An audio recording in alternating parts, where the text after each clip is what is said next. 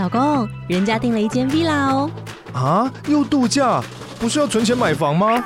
我是订了凤凰 villa。哇，竟然有千平花园，十五项休闲公社，回家就像度假哎！而且花园比房子还要大呢。还有我最爱的游泳池，耶！龙大营建 villa 生活，十年防水保固，二至三房，零七三九八五五五五，凤凰 villa。哎，贵子，我问你哦，法克电台现在每一集平均收听人数有多少啊？大概有四万人。四万，四万是什么意思？四万就是四场小巨蛋演唱会。而且我们每一集其实都一小时以上嘛，所以比方说什么四万的超级贴分。而且重点来了，这四万人他不是累积很久才到四万人。上线第一天就一万人，一个礼拜它就会有两万人，到了一个月就满四万人，之后还有长尾效应。所以也就是说，如果厂商你要夜配的话，这个产品马上就会在两场演唱会中露出，再摆一阵子就会变成四场万人演唱会露出。那我们听众有什么特技？他们会积极行动，想要让自己的生活或台湾社会变得更好，但这是很广义的。例如，把自己弄得更懂更多知识，或者是弄香一点，或者家里变干净一点，都是广义的变得更好。那么听到这边，听众如果被我们打到了，突然想要找我们 Podcast 口播该怎么办？去节目资讯栏点击法科电台的传送门连接，里面有节目合作资讯。我是桂智，你现在收听的是法科电台。你本来就做缅甸街对不对？华新街。对。就是我在缅甸出生，嗯、然后十岁的时候来到台湾，就住在这条缅甸街。就我在缅甸街上长大。是你爸妈也在这边工作吗？还是你只是住在这边，他是在其他地方工作？我们家就住在台湾的这条缅甸街上。那工作也在这边吗？对啊，就我们家就在这里。好奇问你们家在台湾做什么工作？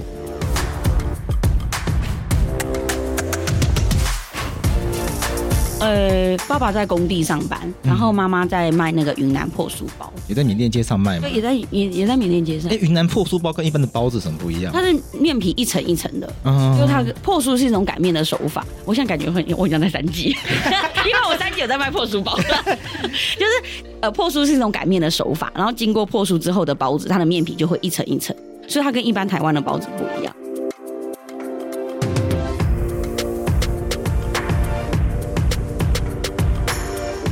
的包子，我们吃，大家可能会觉得哦，皮薄馅多才是最好的表现。对，但是在破酥包的概念里面的话，它的不是这样子，不是这样，它的皮如果越少的话，就会被。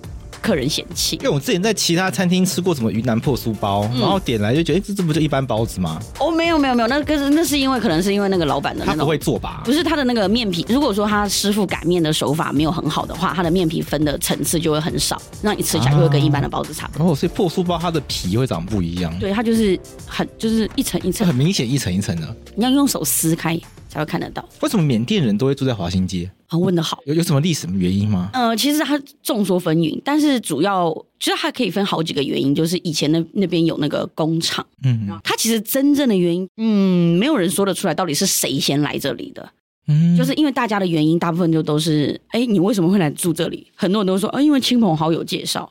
那到底那个最源头的亲朋好友是谁？就是已经不可考，不可考。然后，但是。可能跟那个华夏科技大学也有一些关系，因为最刚开始出现一两家这种有关于缅甸家乡料理的店，就是出现在华夏科技大学的附近。哦，所以有的人就在猜说，可能是会跟那个华夏科技大学有关。但啊，就是家乡味嘛？就是因为以前华夏科技大学有一个人创办人叫做那个赵巨玉，然后那个创办人他是好像是以前退辅会的呃相关的官员、主委之类的，然后他可能安置了他的随从在他的旁边。然后就是以前滇缅孤军的那个背景，哦，就是就是，但是这个是没有经过证实的，还不知道到底是不是这个原因。但其实后来的比较大批的人会来到这边居住，主要是因为以前早期我们小时候，在我一九九三年来到台湾的时候，那附近有很多的工厂，然后大家会在工厂上班。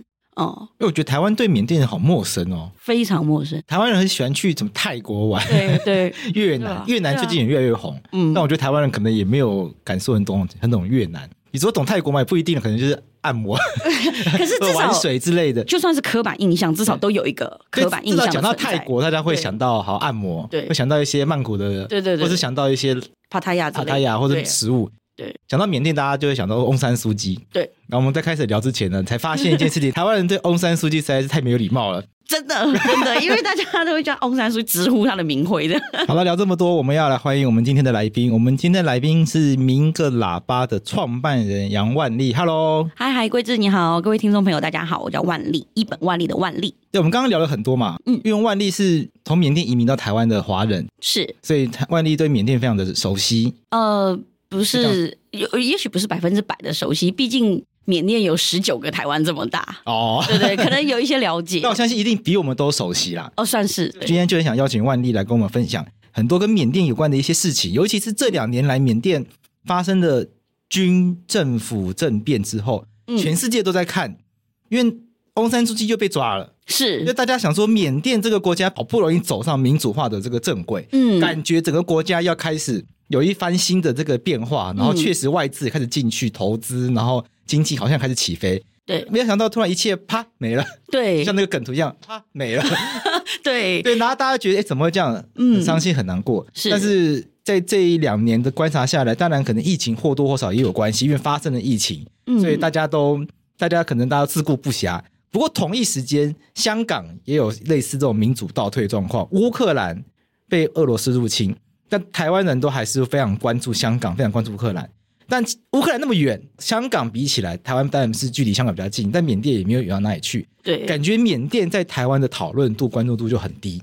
所以我们今天才特别想要邀请万丽来跟我们聊聊缅甸的一些故事。但我们一开始如果就聊这个很困难的什么缅甸啊，军政府要推翻的话，我觉得很困难。所以就是今天也很幸运，因为万因为万丽她有一个很特殊的身份，她是我们刚刚一开始有讲到明个喇叭的创办人。嗯，先跟我们介绍一下明个喇叭是什么意思好不好？明格喇叭是缅甸话的明格喇叭，它是对，它是缅甸话你好的意思。哦，对。那因为我在缅甸出生，十岁的时候就来到台湾，然后一直住在台湾有一条缅甸街在中和。那我住在这里，我非常希望大家能够来到。其实，在中和这条缅甸街，就跟大家一样生活在台湾，可是大家对它非常的陌生，所以我们希望成立一个团队。然后，不管是大家带着什么样的眼光，好奇也好，负面的观点也好，来到缅甸街的时候，其实当地居民都会非常热情的跟大家说一句“明格拉巴”。会有负面的观点吗？不至于吧？哦，当然有。有吗？有这么严重吗？我我先讲一下我的想法。嗯，因为纽约有什么小日本、小韩国，然后美国有很多什么 Chinatown。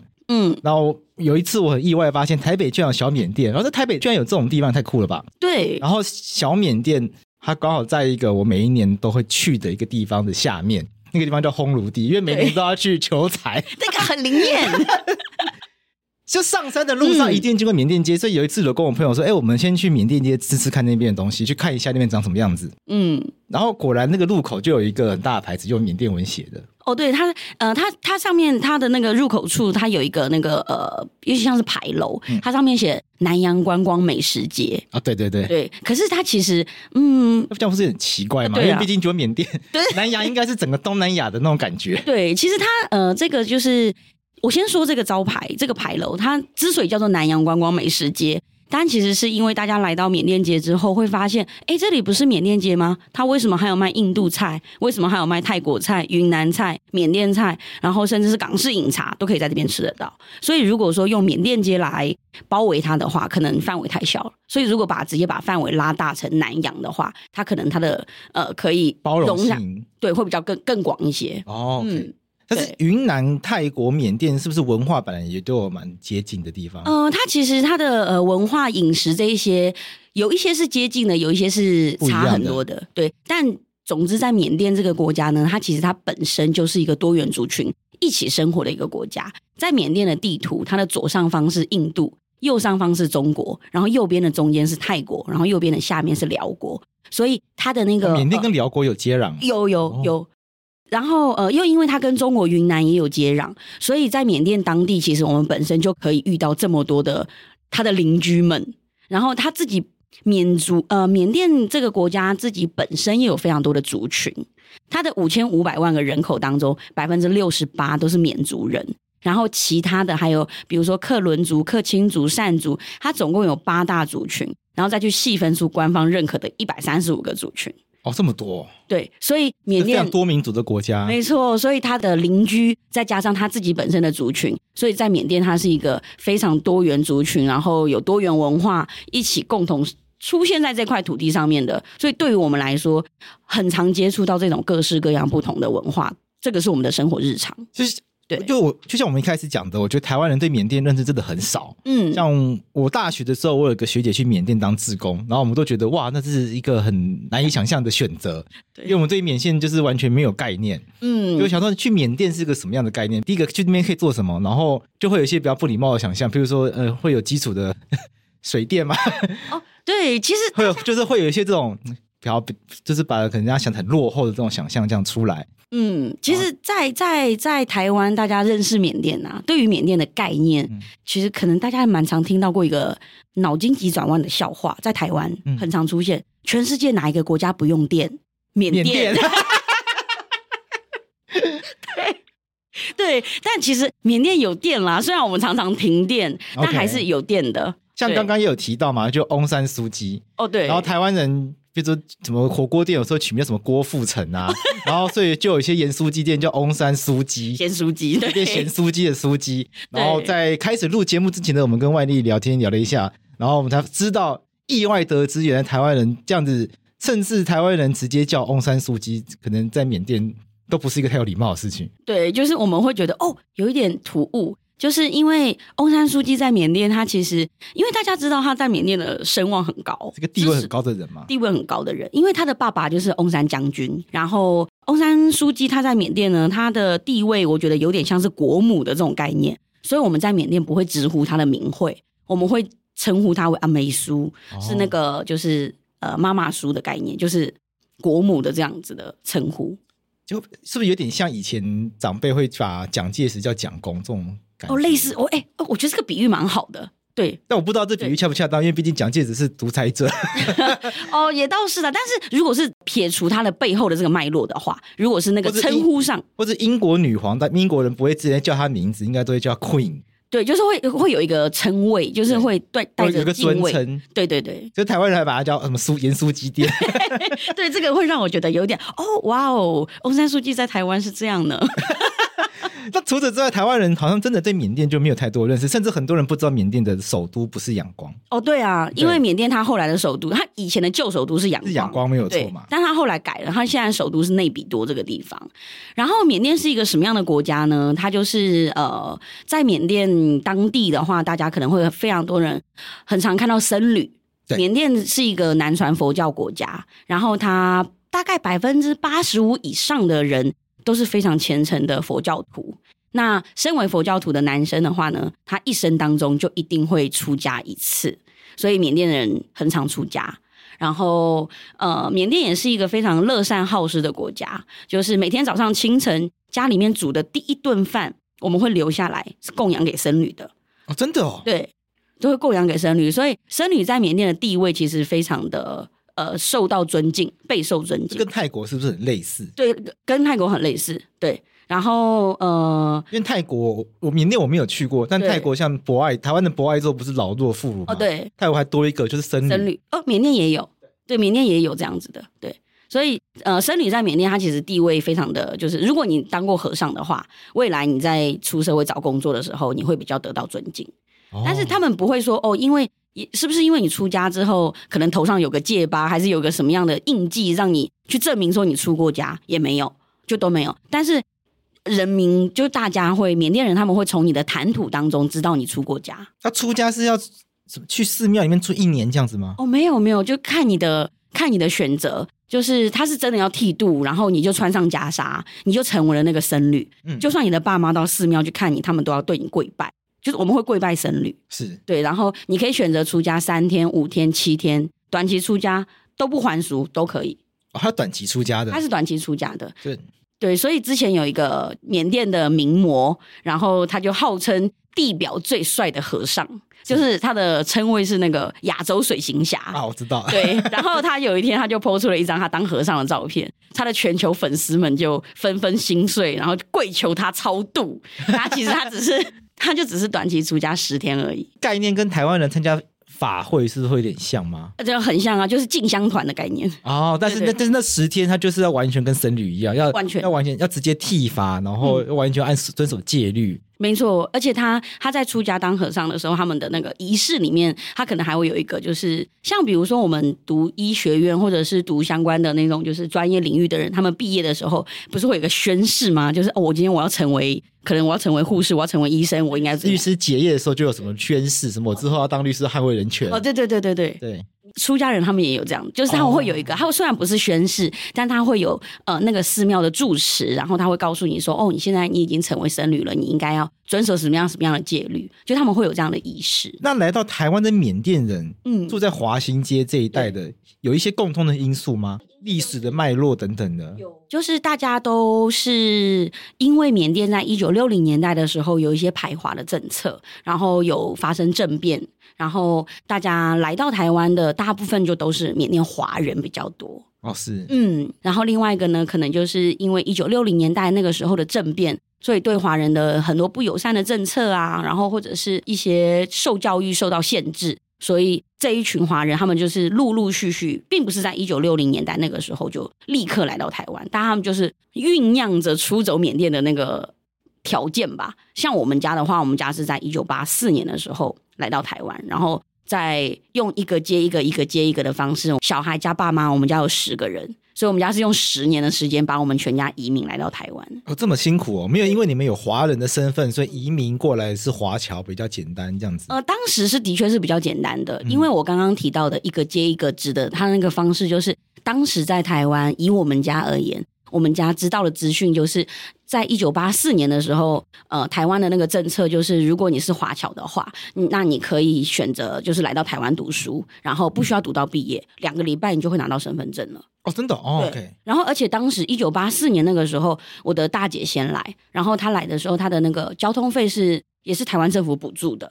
然后，但是也许我猜啦，这个是我自己猜的，也许来的人太多了，所以第二年我爸爸要把我的二姐送来台湾的时候。他政策还是一样的，只是交通费没有补助，你必须要自己出。哦，没钱了，没钱了，对，有可能是太多人来。对。然后，那当姐姐他们在台湾取得身份证之后，那他们就可以用依亲的方式把他的爸爸妈妈保来台湾。哦，所以我们才会先先透过读书方式来拿到身份证，然后爸妈就给接来。对，所以我刚才会说一个接一个的意思，就是大的小孩先来台湾拿到身份证之后，然后再把用依亲的方式把爸爸妈妈接来。那爸爸妈妈在台湾拿到身份证之后，他们再用依亲的方式把他的另外比较小的小孩接来。这样。那我们聊一下这段历史好的缅甸，我们刚刚有提到它是多民族的国家嘛？这里面有一华人算一个民族吗？不算，华人不算，不算。就是讲那么多，华人不被当成一个民族。没错，就是在缅甸的我刚刚提到的这个五千五百万个人口当中，大概华人是占百分之二点三左右。但是呢，它并不是缅甸的被承认的民族，所以没有特殊的保障。没有，完全没有。像我们离开缅甸的时候，我们在缅甸，我们拿的是外侨居留证，没有特殊的保障之外，不是公民，他不是公民，而且我们连基本的跟一般缅甸的公民的这种平等就都没有。就是我们不要去谈什么保障，我们只要谈说跟一般公民是平等的，就都没有。你们家是很久以前什么明清时期就到缅甸的，还是是很没有？我们家是一九六零年，爸爸才从中国大陆然后跑到缅甸去，然后在缅甸居住。哦、那我刚刚提到的缅甸华人，当年在缅甸，如果你没有缅甸的身份证，那当然是你连合法的居留权都就都没有。对，那因为我们拿的是外侨居留证。所以，如果我们拿外侨居留证，如果我们要读缅甸的官方学校，不是中文学校，是缅甸的缅文学校。然后，当我们读到大学的时候啊，重要科系是不能选的啊。对，像比如说医学呀、啊，医学是我们的第一志愿，就是缅甸的学校的第一志愿。嗯、医学不能选，政治、农业这些都重要科系都不能选。他排华成这样。嗯嗯，而且他不是说你的父母都是外侨，你不能选。你只要父母其中一方拿的是。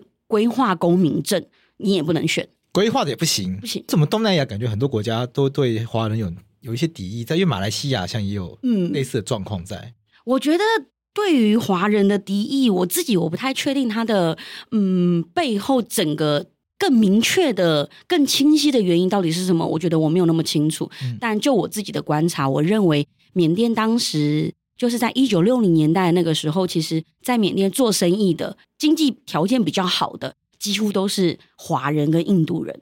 哦，对，以缅族人的呃当时的经济状况的话，当然有钱人也有，但是平均来说会比较少。那大部分缅族人的工作会是属于比较基层的，然后他们可能会在华人的家庭里面当帮佣。我觉得以当时那样子的情况来讲，对于缅甸的这个国家的执政者来讲，我觉得也许他们很忌惮这样的情况。这个是我自己的观察。OK，, okay 所以有有点就是经济的实力被那那种，大家可以理解那个心情。嗯、那回到台湾的话，当时来到台湾的大多都是缅甸的华人。对。然后就，然后你们家人就落脚在华新街这个地方。对，可以帮我们谈谈这个地方吗？呃，综合华新街它其实离大家很近，就在南市角捷运站。其实搭捷运就可以到，大家不用出国。对，搭捷运就可以到缅甸。对，对，疫情不能出国的时候，我就说帮你去缅甸，去小缅甸。还有办泼水节，对不对？对，没错没错，它就是每年四月份这边都会举办非常盛大的泼水节。嗯、然后它其实离大家真的很近，除了泼水节，然后捷运就可以到之外。大家来到这里，真的可以让你感受到那种一秒就到缅甸的感觉，因为这条街区它是一个非常完整的缅甸聚落，它就真的是一个缅甸社群会居住在这里的。但也就因为大家以前在缅甸，他经历过排华的这样的情况，所以当大家来到台湾的时候，其实，嗯，大家会比较选择安安静静的过生活。然后，即便是台湾人，对于这里，像节目当中一，刚开始桂枝有提到的，哎，怎么会有负面的观点在看待这里？对，对，其实那个负面的观点就是来自于大家不了解。嗯，像比如说华新街这边，我们最常看到的街景就是非常多的缅甸移民坐在骑楼这边，然后群聚，然后他们群聚在干嘛呢？在喝奶茶。哦，对，然后其实那个喝奶茶对于我们缅甸人来讲，它是一个非常重要的生活习惯，每天我们都会在奶茶店。可能跟朋友聚会啊，可能聊天啊，尤其奶茶店，它是一个缅甸男生的社交场合，然后他们可能就会在这边交换工作资讯啊。那在台湾的话，他们甚至还会交换家乡资讯，因为以前可能网络啊、通讯设备也没有那么发达，所以他们可能会在透过这种奶茶店去找到同乡，去交换家乡资讯。所以大家你可以想想看，就是说你可以去呃想象一下。你来到台湾之后，人生地不熟，你的语言也不通，然后你可能要被迫用你不熟悉的方式去生活。像以前这一群华人，他们在缅甸都是当老板的，他们都是做生意的。哦，对。但来到台湾之后，因为大家就是台湾当年并不承认缅甸的学历。然后，所以他们有缅甸的学历，但来到台湾之后，因为不承认，所以他的学历是归零的。那又因为以前在缅甸军政府他们发行了非常多次的钞票改革，就所谓的大票变，所以这群有钱人他们在缅甸可能就经历了很多的这种金钱上面的损失，所以他的金钱也许是归零的。所以他来到台湾之后，基于这些理由，然后就很难找到工作，所以最快的找到的工作方法就是在工地上班。所以他们就会在工地上班，然后赚那个现金，然后终于有一家这种家乡料理店，可以让你讲你的家乡话，吃你的家乡菜，你可以找得到同乡，所以让你有一点点这种感觉，是用你以前在缅甸熟悉的过生活的方式，然后在台湾持续用这种方式在过生活。但是看在台湾人的眼里呢，这群外劳到底在这里干嘛？他们讲的话我们都听不懂，他们吃的食物我们也没有见过，连整条街的味道。都不是台湾人熟悉的味道，所以这条街大家看起来就觉得哦，是一个外劳聚集的地方，治安好像很差，人口出入感觉好像很复杂。这个就是过去大家看待这里都是比较像这样子的观点，比较负面一些。但这条街区其实我觉得，呃，它是一个什么样的街区呢？在这里你可以感受到缅甸生活的样貌，就像比如说奶茶店，然后比如说各式各样的家乡料理店。那甚至你在这一边，你在这条街区上，你可以听得到，就是很多种不同的语言。最常听到的可能就是缅甸话，再来你可能会听到云南话、客家话、泰国话，在这边可能都会听得到。所以这条街区，我觉得如果说大家感兴趣的话，它真的是一个让你可以感受到缅甸气息非常浓郁的一条街区。就大家来的话，可能一开始会觉得，哎，乍看下来不就是一般的房子嘛？对。可是仔细看那个招牌。会有缅甸文，光是这点就很很不一样。对，然后那个餐厅卖的东西，对，也都是平常看不到的东西。这它的招牌就是中缅双语。对，很多台湾人可能会觉得说，中缅双语的招牌可能是为了要凸显当地的文化特色，特别去规划出来的。但其实中缅双语的招牌，它不是只有这个功能而已。因为在缅甸街，综合的这条缅甸街有非常多的缅甸移民，他们其实还是在使用缅甸文字。哦，即便他们是华人，可是有。从缅甸南部来的华人，我们会说他的祖籍是广东福建籍。那因为过去以前在缅甸排华的关系，然后他们为了要在缅甸当地就是可以更安全的过生活，所以他们会因为以前缅甸的首都是仰光，所以这一群广东福建籍的华人们住在仰光的时候，那个排华的风波是比较严重的。那他们会选择就是嗯，隐藏自己是华人的特质。然后甚至是跟当地人通婚，就为了要取得合法的居留权。然后再来就是不能让别人发现你是华人，所以你必须要很努力的变成一个缅甸人，所谓的当地人。但时间久了之后，你可能就会跟缅族人之间的界限是很模糊的，就是所谓的被缅化这件事情，会在广东福建籍的华人身上看得比较明显一些。所以他们的中文的能力就相对来说是比较薄弱的。就是他们比较不会中文，他们一切都是以缅文为主。但是从上缅甸，就是缅甸北部来的缅甸华人，祖籍大部分都是云南人。那云南人是相反，云南人是缅文没有那么好，但他的中文比较好。所以来到中和华新街这边之后呢，就是这个中缅双语的招牌，中文大部分就都是云南人或者是台湾人在看。那缅文的话呢，就是广东福建籍的这一群缅甸移民在用的。所以它其实它是有它的，实际有在使用的，有有有。不是只是为了营造一个缅甸氛围而已。没错，没错，没错。而且这条街区，它就是说，刚刚贵智有提到，就是它在入口处有一个南洋观光美食街的牌楼，对对对对，就是大家因为它有一个这个牌楼的存在，所以大家对它就会有一个观光的期待。对，就觉得哦，我今天我来到这里观光，以为到士林夜市，对，至少综合有南雅夜市，对，里面有麻油鸡、蚵仔煎这种，对。结果大家来到这里之后，其实就有点失望。昨天里里面是什么修修摩托车的批发店，就觉得跟自己住的地方没有两样啊。对对，大家就会有这种 就是对于观光的期望的落差，就会觉得哦，这个是就是。好不容易去到一家，就觉得哎，好像是有那种缅甸感觉的那种店，结果老板端上来的菜都是感觉很像家里面妈妈端给你的那一碗，就没有什么漂亮的摆盘，所以大家就会觉得这条是一条观光推广最失败的一个街区。但其实这个街区啊，它本来就不是为了观光而存在的，它是真实的人生活的地方，对，它就是一个真实的移民生活的地方，所以那个招牌也不是为了观光而去设立的中缅双语。它就是当地人，我们怎么使用这些文字，我们怎么使用这些食物，我们怎么去过这个生活，它就呈现什么样的样貌。所以，如果说大家是抱着观光的期待来到这里，你会失望；但如果你是抱着一个我们去体验或者去认识一个移民的生活场域，那你就会发现这里非常有生活感。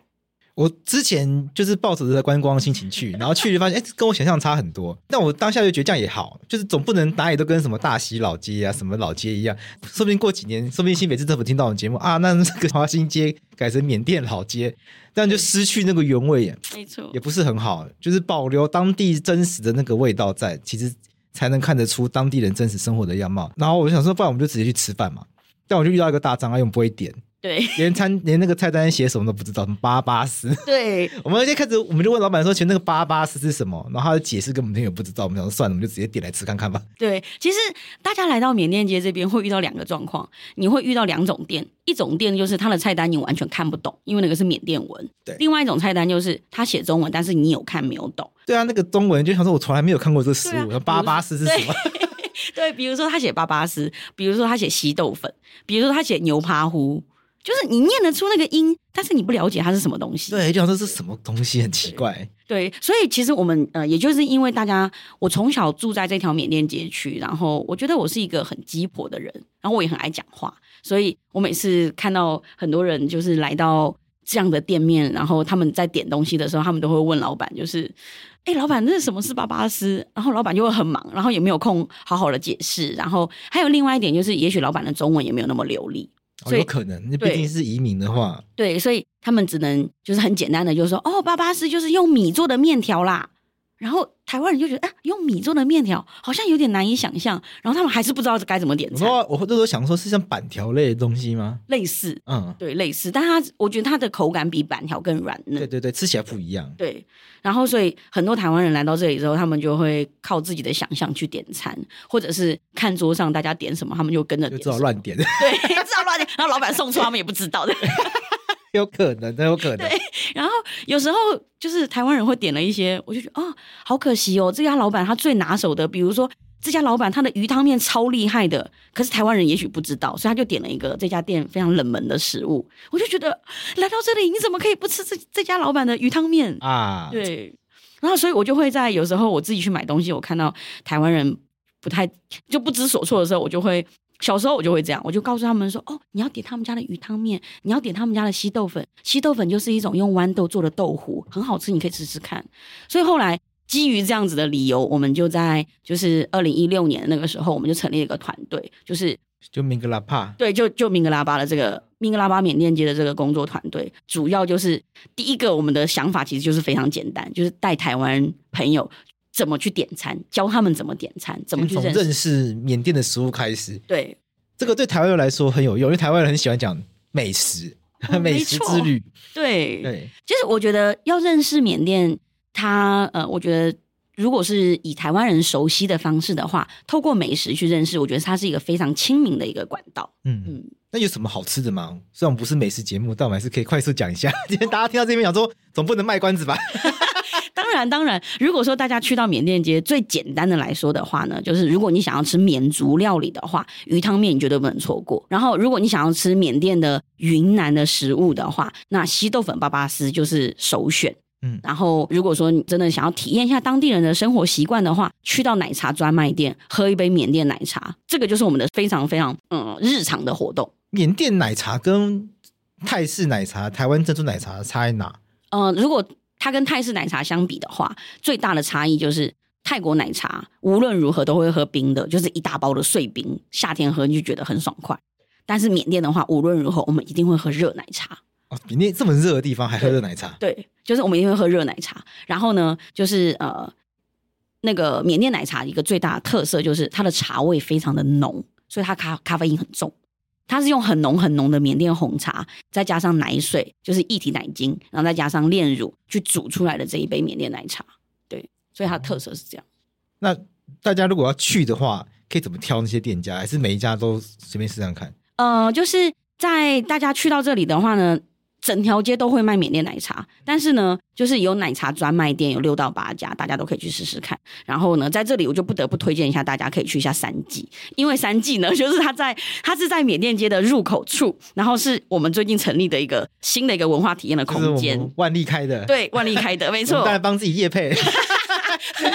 很会有没有？问题。对，就是呢，因为三季它是一个就在缅甸街的入口处，然后我觉得大家可以来到这里之后，就是因为我里面可以看到我们出版的一些书籍，然后大家大家可以透过这样的刊物，透过这样的书，然后先对缅甸街有一些认识跟有一些了解之后，再进去到缅甸街的话，你会更理解当地的文化。这样子。那三跟季怎么写？一二三的三，季节的季。然后对，如果你来到三季的话，其实你已经学会缅甸话了。哦，真的吗？对，因为三季它就是缅甸话的发音，就是三季，然后它的意思三三季的意思是体验跟试试看的意思。哦，然后我们把它翻译成一二三的三，季节的季，它去回应到的就是缅甸这个国家，它只有三个季节：热季、雨季跟凉季。反正就是没有冬天就对了。对，顶多都要凉一下而已。对，就是凉一下这样。对，我们在这个缅甸街做了哪一些串联吗？或者做了过哪些事情嘛？呃、除了介绍食物以外，因为后来越做越久，二零一六年到现在，嗯，而且还从一个团队变成一间店，嗯，那万丽在这个地方带领这个团队明格拉巴，那还做哪些事情？呃，其实我们大部分过去，我们大部分是透过出刊物，然后做 podcast，然后带缅甸街的导览，然后还有一些料理工作坊，我们透过这样的方式去让大家更理解这个街区。我觉得这条缅甸街，它一直以来它缺乏的都不是人潮。他缺乏的一直都是被理解，那这些都是我们过去用这样的方式去呃带领台湾朋友去认识这个街区。但后来因为二零二一年缅甸发生政变，这个对我们来说也是一个我们非常关心的议题，因为我们家人也还在缅甸，就我们是从缅甸来的，然后我们的家人也还在缅甸，所以对于缅甸发生政变这件事情，对于我们来讲，我觉得它就会是一个呃我们不能不去关注的一个议题。然后，但是我们过去以来，我们一直都是。朝的就是文化出版的这个，就是我们过去以来我们的方法，大部分都是透过呃出版，然后透过活动，然后去关心缅甸的文化。但是政变这件事情，对于我们来讲，我觉得我们能做的事情就是二月一号发生政变，我们二月六号，我们就跟华新街的居民，大家就是说没有一个单位去号召，我们大家当地居民就一起透过脸书的串联，然后我们就二月六号的时候，我们就在华新街上面发起了一个游行。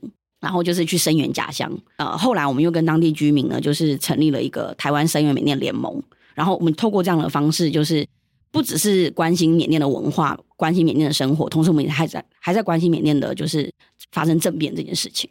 我想要先问一个问题，因为你们是从缅甸移民到台湾，嗯、而且这过程中有蛮多人是因为缅甸排华的关系才来到台湾，对，可是又愿意声援缅甸，可是说大家对于缅甸这个国家还是有一些情感。我也蛮好奇的，就是在缅甸街的华人，尤其在你，嗯、比如说在你身上，对，我看到了很多不同的身份，你同时是个华人，嗯，对，但又有缅甸的身份，然后现在在台湾住，是台湾人，有台湾国籍，嗯，所以那。对你们来说，对自己的身份认同会怎么样去理解？就我到底是一个缅甸人，还是华人、台湾人，还是你都是？嗯、那那那那对于这长辈来说，他怎么去看待自己曾经在缅甸经历过的这一段很不公义的这样一段历史？可是，然后自己有华人身份，现在住在华人国家，可是又还是爱着自己曾经待过的这个缅甸这个国家。嗯，我觉得这个对我们来说，其实真的非常的矛盾。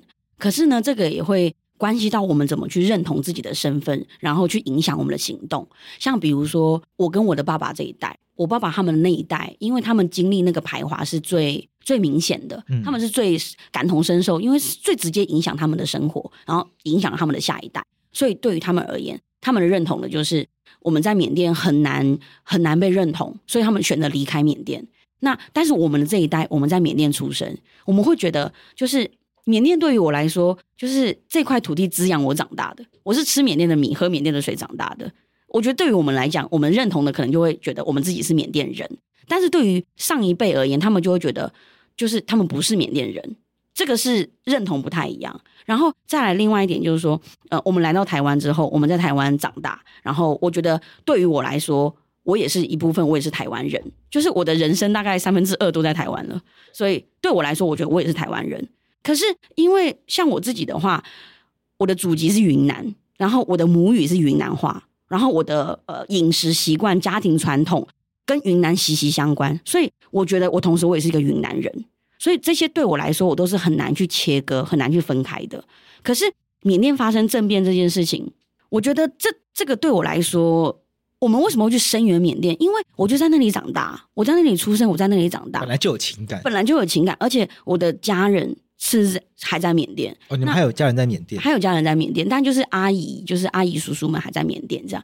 那更何况是这个是对于我自己，因为我刚刚有提到的，就是从上缅甸来的云南人，大家还是以中文为主比较多，所以所谓的以中文为主比较多，就是他们跟缅甸之间的距离还是比较比较明显的，就是他跟缅甸之间有一些距离。但是如果他是来自于缅甸南部的广东、福建籍的这一群华人的话，他们跟缅族人之间的界限是模糊的。那当你在看待那个身份认同的时候，他们更甚至更认为自己是缅甸人，所以他们对于声援缅甸这是这的这件事情，缅甸南部来的广东、福建籍的华人所付出的实际的行动，甚至比缅北的云南人更多、更明显。对，我觉得这个认同是我们是这样子看待。我觉得对于台湾的听众来说，有一件事情。一直可能不是很好理解，或者是、嗯、甚至可能很多人没有想过这个问题。对，就是在缅甸的华人，或者是泰国华人，嗯、或者是马来西亚华人，因为我们台湾很多人是华人嘛，嗯、看到他们觉得，可我们就觉得哦，你也是华人。嗯，可很多人会忘记，他其实应该是马来西亚人、泰国人、缅甸人。嗯嗯、所以在在在这样子文化跟国籍这样子，这华人有散布到各个国家去这样的状况，我就常常在思考说，那不同国家的华人会怎么看待自己的身份认同？这个问题对我来说，我也思考了非常的久。可是我觉得认同自己啊，我觉得有时候如果我们用单一国籍去认同我自己的身份的话，我觉得太狭隘嘛，太狭隘。而且我觉得我会，如果我的生命当中，缅甸、云南跟台湾就是我这三个元素组成我的完整的生命的话，如果要叫我切割的话，我觉得我无法切割，做不到。对，就我就做不到，因为。我切割其中一个，对我来说我就不完整。嗯，因为每个对你来说都是很重要的，对你生命经验的组成，对，都是非常重要的。对，所以我我觉得对我来说，我就是我觉得很难切割，所以对我来说，我觉得我都认同。我们刚刚讲到了缅甸在二零二一年发生的一个政变嘛，那我们今天会有这场这个访问，也是在这个慢工出版社的联络之下，让我们认有这个机缘认识的杨万利。然后可以来聊看，那因为慢工出版社他们出版了一本书，叫做《缅甸最后一搏》。那这本书它是以漫画的形式在讲缅甸发生政变之后，缅甸现在境内的一个状况。嗯，然后这本书我后来上网查，它其实英文版在网络上是可以免费看的。那慢工出版社他们很用心把它变成了中文版，然后把中文版出版成书，然后大家可以在网络上有兴趣的话，我们也放在节目资讯呢，大家可以来参考。更关心我们缅甸政变之后一路走来发生一些状况。但我想，我们还是请万丽跟我们讲一下，就是以你接受到的资讯，缅甸它到底发生了什么样的事情？呃，其实如果是简单的来说，缅甸的这个政变的这个事件呢，它其实对于缅甸来讲，它已经不是第一次政变了。这个不是第一次，大家已经习惯了吗？嗯，不能这样讲吧？我这样讲有点有点怪。对，就是大家有，但是就是大家可以理解，嗯、就是说我们可以理解军方的行为，就是是这么的独裁。可是大家却很意外，就是他们居然在二零二一年的这么在这样子的世代之下，还敢这么光明正大的就是夺权。这个是就是说，虽然我们了解他们的过去的行为，可是我们却也很意外的，就是他们就是真的付出了这样子的政变的行动。那他整个的原因，简单来说呢，就是缅甸军方的这个领袖，我们叫敏昂莱，然后敏昂莱他不想要失去他的权力，所以他就不承认二零二零年。十一月底，缅甸的这一场大选，当时军方认为翁山书记他们所属的这个党派是会输的，嗯，就是他们不会赢。结果想不到翁山书记他们的那个党派就是还仍然大获全胜，所以军方他们就认为翁山书记他们一定是作弊，就是那场选举他们就是就是就作弊，所以他们就不承认那场选举。所以军方就在二零二一年的二月一号的清晨。然后就对缅甸宣布，就是说缅甸进入紧急状态，然后进入紧急状态一年，所以他们就把翁山书记，然后缅甸的总统，然后还有一些缅甸的，就是政治高层，全部都抓了起来，然后缅甸就宣布了进入紧急状态。那当时大家没有办法接受，就觉得为什么你可以，就是这是一个民选的一个结果，但是他不承认，然后就直接用这样的手法，然后夺权，民众就是很就没有办法接受。那对于大家来讲，其实大家的。当下第一个直觉，很多人就觉得说，缅甸是不是要再回到过去？所谓再回到过去，就是刚刚桂枝有在节目一刚开始的时候，其实有提到的，缅甸他在二零一五年，翁山书记他们这个党派在执政的时候，他的那个民主自由的大门已经开一半了。对对，所以缅甸人大家那时候觉得好像要往越来越光明的方向前进。对，那个时候大家已经可以开始感受到了，就是哎，在缅甸以前手机是不是每个人都可以拥有的？就是网络不是每一个人都可以有的，那些都是天价。然后可能这种自由的这种状态，也许是那种工作机会，可能都比之前更多。当大家已经开始慢慢习惯这样的生活的时候，突然这个门就瞬间关起来了。大家当下真的是头皮发麻，觉得我们是不是要再回到过去？然后，所以当大家无法接受这样的情况的时候，尤其是年轻世代，我们叫做 Z 世代，这群 Z Z 世代的人可能更难接受没有网络，因为当天。军方第一时间就是封闭了所有的网络，关闭所有的网络，然后这个是年轻世代最难接受的，大家就开始走上街头去抗议，然后呢，呃，接着慢慢就演变成军方就开枪镇压这一群上街头抗议的人。过去缅甸在一九八八年的时候，就是翁山书记他为什么会踏入缅甸的政坛，就是因为一九八八年有一个八八八民主运动事件。那为了响应这个八八八民主运动事件，在二零二一年的二月二十二号，我们叫五个二。我们五个二呢，我们就把它称为是那个缅甸这一次政变春季革命。这一次的春季革命，他上街头的人真的是成千上万、上千万的人走上街头，但是军方仍然是选择用开枪的方式去镇压上街头的人，然后慢慢的就演变成后来有一群反对政变的人士，还有在之前二零二零年当选的这一群国会议员，他们因为没有办法当选嘛。就没有办法就职嘛，所以他们就跟革命的这一群人，他们就联合起来，他们就组成了一个平行政府，我们叫做全国团结政府，叫做 NUG。他们成立了这个 NUG 之后呢，再度的接着呢，他们又成立了一个人民防卫军。所以后来就演变成，就是到现在缅甸已经发生政变两周年了。此时此刻的缅甸呢，有两个政府，一个呢是军方，一个就是 NUG。然后人民他们一从一刚开始的就是很和平的走上街头。就是完全没有武器的去跟军方反抗，然后被他们开枪，然后射杀，然后到现在，然后 NUG 已经成立了自己的人民防卫军，然后非常多的之前原本是走上街头抗议的年轻人，他们开始接受军事训练，然后就真的拿起真枪实弹，拿起就是武器，然后去跟军方革命，就是真的是拿着枪就是去反抗，缅甸就全面陷入了内战，所以现在的缅甸的现况是这样。为什么缅甸的军方会有这么大的权力？我想这也是大家一直。因为大家不懂缅甸政治的话，就会很难理解为什么缅甸的军方可以有夺权的权利。因为这个对台湾人来说可能很难理解，因为台湾已经太久没有，应该说台湾从这个国民党来台湾之后呢，本来就国民党一党独大嘛，然后后来台湾是和平的革命、宁静革命，所以走向民主转型。所以对大部分台湾来说，很难理解为什么会有所谓的军政府，然后军方夺权，然后为什么会有翁山书记没办法选总统，然后总统哦，缅甸的总统又没有实权，实际权力会落在军人的手里，这种事情，这对台湾来说。尤其对台湾的年轻人来说很难想象，因为台湾的宪法就写，总统是三军统帅，是很难理解为什么军权不在总统手上，这个是有历史的原因吗？有缅甸呢，因为它有各个不同的族群，然后缅甸的族群的冲突是一直以来都是缅甸国家发展的一个很大的根源，就是种族的冲突、族群的冲突、族群纷争。在缅甸的大概一九六零年代那个时候，当时的缅甸的所谓的文人政府，就是他们没有军方的背景。那在他们没有办法解决这个种族冲突的时候，他们当时请来了这个军方，就是当时他们请的是尼温将军，然后他们请来了这个军方，然后请他们就是代为管理缅甸的政府，然后两年，两年之后缅甸要选举，那个时候军方就开始进入缅甸的政坛，那个时候缅甸军方就开始进入缅甸的政坛，代为管理缅甸的政府，但是呢，两年之后虽然选举了，可是军方他们。不想要失去那个权利，他们拿到了那个权利，他们不想要放手，所以当时在一九六零年代，一九六二年的那个时候，那个尼温他就发起了政变，然后政变了之后，他就变成是一个呃军政府执政的状态。那从那个时候开始，军方就进入了缅甸的就政坛，然后后来在缅甸的呃，就是在一九八八年的时候发生的这个八八八民主运动事件，也没有办法推翻这个军方。然后后来在二零零七年的时候，有一群僧侣，因为我刚刚有提到了缅甸的僧侣在缅甸社会地位其实非常的崇高，即便是由僧侣他们带头出来抗议，抗议军方他们就是让油价上涨啊，然后让缅甸当时在一九六零年代。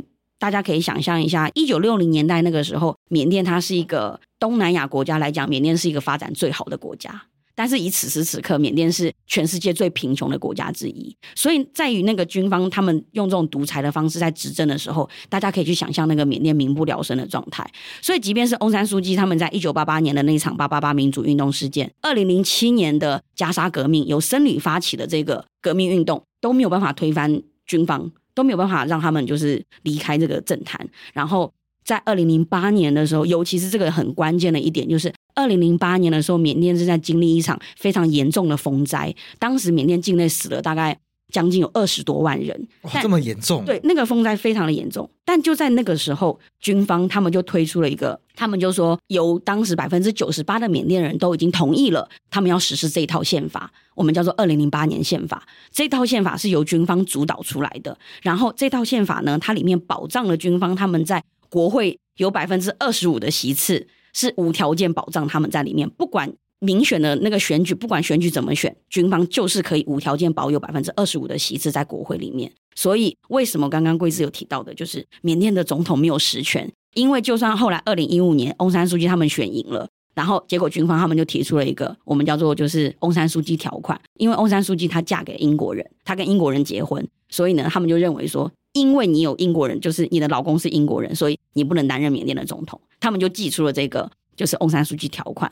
后来，那个全民盟他们就翁山书记他们所属的这个党派呢，用了另外一个方法让翁山书记就职，就他们用了国务资政的方法，让翁山书记就是，即便他不是缅甸的总统，可是他是一个缅甸的呃，可以算是实质的领导人的这种方式去运作。但是呢，也就因为二零零八年宪法保障了军方他们的这个席次的关系，不管这些人怎么选举，他们就是没有办法拿到所有的权利，然后去运作。这个就是缅甸军方他们在。就政坛上面很关键的一个原因。政变到现在两年了，我看新闻说今年因为要办选举了，对不对？对。那这次会是个转机吗？哦，它不会是转机，因为它我们大家都认为这是一个假的选举。怎么说？因为我跟听众先讲一下了，就是对，因为本来说紧急状态是一年嘛，对，是不是又被延长一年？哦，对，又被延长，又被延长一年嘛，所以搞了半天，不不管怎么样，就缅甸就莫名其妙戒严了两年，嗯，那一直戒严下去也不好看。所以今年夏天的时候，缅甸要办全国性的大选。对。然后现在大家国际新闻就开始讨论说，这场大选到底会不会是这场政变的终点，还是它是新的混乱的起点？嗯，大家可以想象一下，我觉得最简单的、直接的来讲，就是如果球员跟裁判都是同一个人的时候，你觉得这场球赛它是它是正常运作的球赛吗？对呀、啊，你看二零二零二零年的那一场选举，军方他们都可以说不承认就不承认，就直接就直接政变。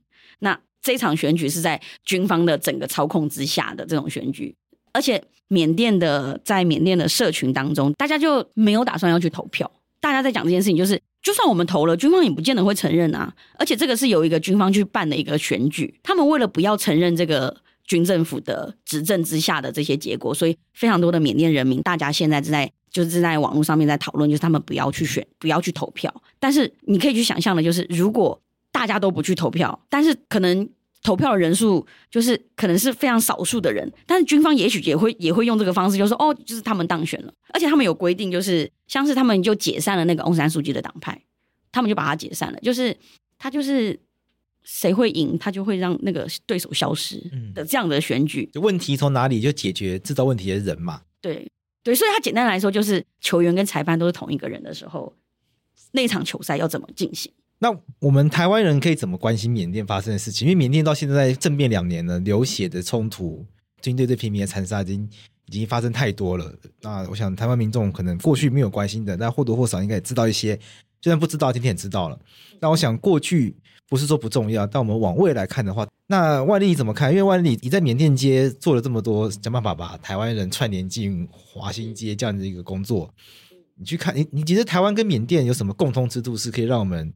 唤醒台湾人去关心缅甸，有没有一些契机或一些方法？嗯、其实我觉得去关心缅甸这件事情，我觉得有时候我自己我也会想要去思考的，就是如果我今天我是一个完全不了解缅甸的台湾人，那我要怎么样去说服这个人去去关心缅甸？因为到底缅甸关他什么事情？可是我觉得我们生活在世界上面，如果我们都不去关心别人的话，如果未来将来有一天我们在经历这样的事情的时候，我觉得就是也许别人也不会关心我们。然后我觉得可以关心缅甸的这件事，就怎么样去关心缅甸的话呢？我觉得去了解它到底发生了什么事情。因为我觉得今天如果这件事情不是发生在我们自己的身上，也许明天它会发生在我们的身上，未来有一天它会发生在我们身上。所以我们可以去理解这件事情它是怎么被发生的。那我们刚刚有提到的那个呃，慢工出版社这次出版的这一本《缅甸最后一搏》这一本书，它其实对于我们缅甸人而言。大家每一个人都抱持着一个信念，就是这个真的是我们最后一次、最后一次反击的机会，而且我们一定要成功。原因是因为，如果我们这一次放弃，因为之前已经发生过好几次这样子的革命运动，但都是失败。但如果我们现在放弃的话，我们赔掉的可能会是我们的下一代，就我们可能会输掉会是我们的下一个世代。那所以现在大家就真的是把它当成是。最后一次的希望跟最后一搏，然后让就是让这次的革命，希望它能够成功。虽然它已经持续到现在的两年了。那这本书其实我觉得，因为它是用漫画的方式去呈现这次缅甸发生政变的原因，然后它的整个发展，还有两年以来缅甸到底经历了一些什么样的事情，还有它除了军方之外，缅甸还有哪些问题？比如说种族的冲突，比如说提到罗兴亚人的事情，对。对，在这本书里面，因为它是用漫画的方式呈现，所以它很好阅读。因为它里面的议题很硬，可是它用漫画的方式呈现，它其实会更容易理解，跟更容易阅读。那而且我觉得它的视角其实很广，因为它不是只有在讲，因为这本书的那个呃作者他其实是一个法国人，然后但他的绘者是一个香港人。然后我觉得虽然他的作者是一个呃法国人，但是他在记录缅甸发生政变这件事情的视角，我觉得非常的完整。因为它不是只有缅甸军方怎么去看待这件事情，而且它甚至还有就是缅甸人民他们是怎么样去面对这样子的呃政变的生活，他们的感受是什么，然后甚至是缅甸的政治人物他们怎么去评论这一次的事件，他的视角其实是非常的完整。然后这边我相信大家对缅甸应该都会有些兴趣。那当然认识缅甸、嗯、关心缅甸，我们可以先从自己做起。我们可以先从身边容易接触到的事物开始做起嘛。嗯，就大家平常如果住在台北或者有机会来台北走走的话，可以搭捷运到南势角站，可以来华新街走走，然后一定要到三季喝一杯奶，喝一杯缅甸奶茶。对，那缅甸也喝奶茶，那跟台湾这个什么像？因为香港、泰国之前跟什么奶茶联盟？对，对，现在也都是一个抵防御民主，然后抵抗威权、抵抗独裁的。嗯，我们缅甸其实跟台湾也有这样子很重要一个关联，所以关心缅甸民主倒退这件事情，然后缅甸人如何抗争，嗯、其实这件事情还不是不会发生台湾的。很多台湾人会觉得民主应该民主自由是稀松平常的，是很自然理所当然的。嗯，其实去看看缅甸，才不过就十年的事情。也许那个门说关就会关，对，就啪就没了。嗯，对。认识发生在缅甸的事情，对我们身为台湾人来说，也是一种很重要的一个警惕，也是一种很重要的一个经验，就让我们认识到民主的宝贵。嗯、那大家如果想要认识更多跟缅甸政变民主的这个议题有关的呃一个读物的话。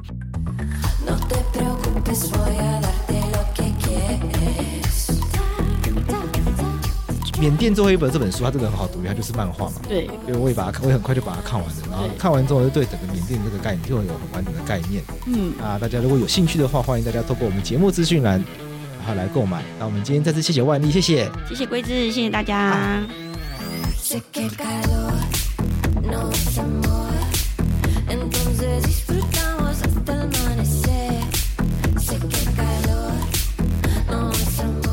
万丽也有 podcast 对不对？哦，对，我们的 podcast 的名字就是“明个喇叭缅甸街”。OK，所以大家如果好平常在中南部来没办法来台北的话，那有兴趣的话，也可以收听万丽的“明个喇叭 ”podcast。透过这个方式，也可以认识更多跟缅甸有关的话题。